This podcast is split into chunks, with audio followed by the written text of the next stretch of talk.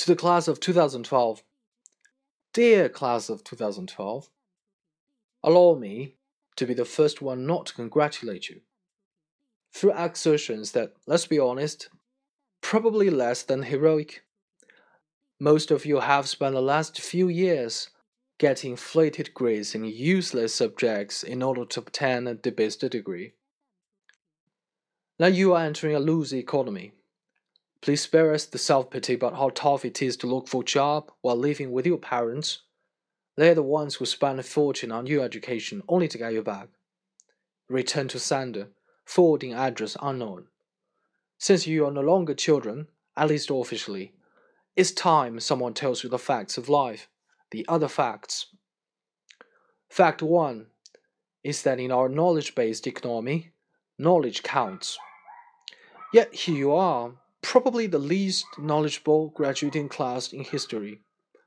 Many of you have been raised on the cliche that the purpose of education isn't to stuff your head with the facts, but to teach you how to think.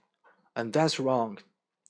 I routinely interview college students, mostly from top schools, and I notice that their brains are like old maps, with lots of blank spaces for uncharted terrain.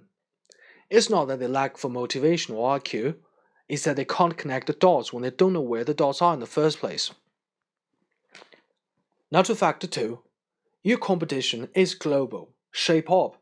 Don't end your days like man I met a few weeks ago in Florida, complaining that Richard Nixon has caused his New York City business to fail by opening up China.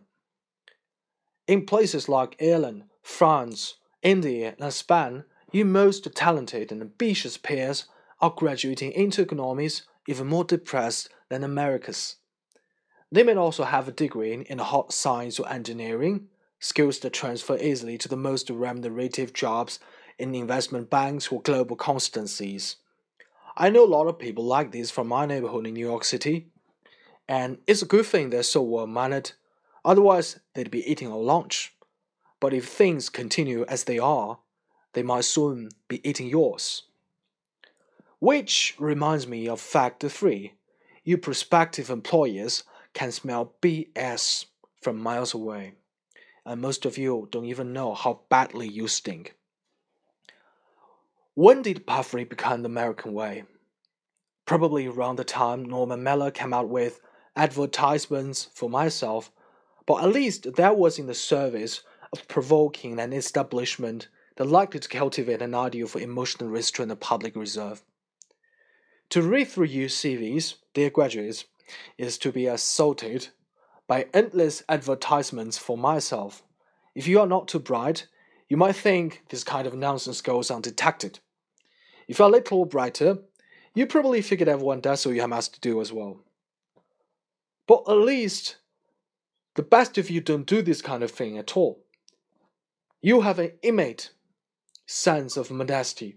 You're confident your resume needs no embellishment. You understand that less is more. In other words, you're probably capable of thinking for yourself. And here's fact four there will always be a market for people who can do that. In every generation, there's a strong tendency for everyone to think like everyone else. But your generation has a specially bad case because your mass conformism is masked by the appearance of mass nonconformism.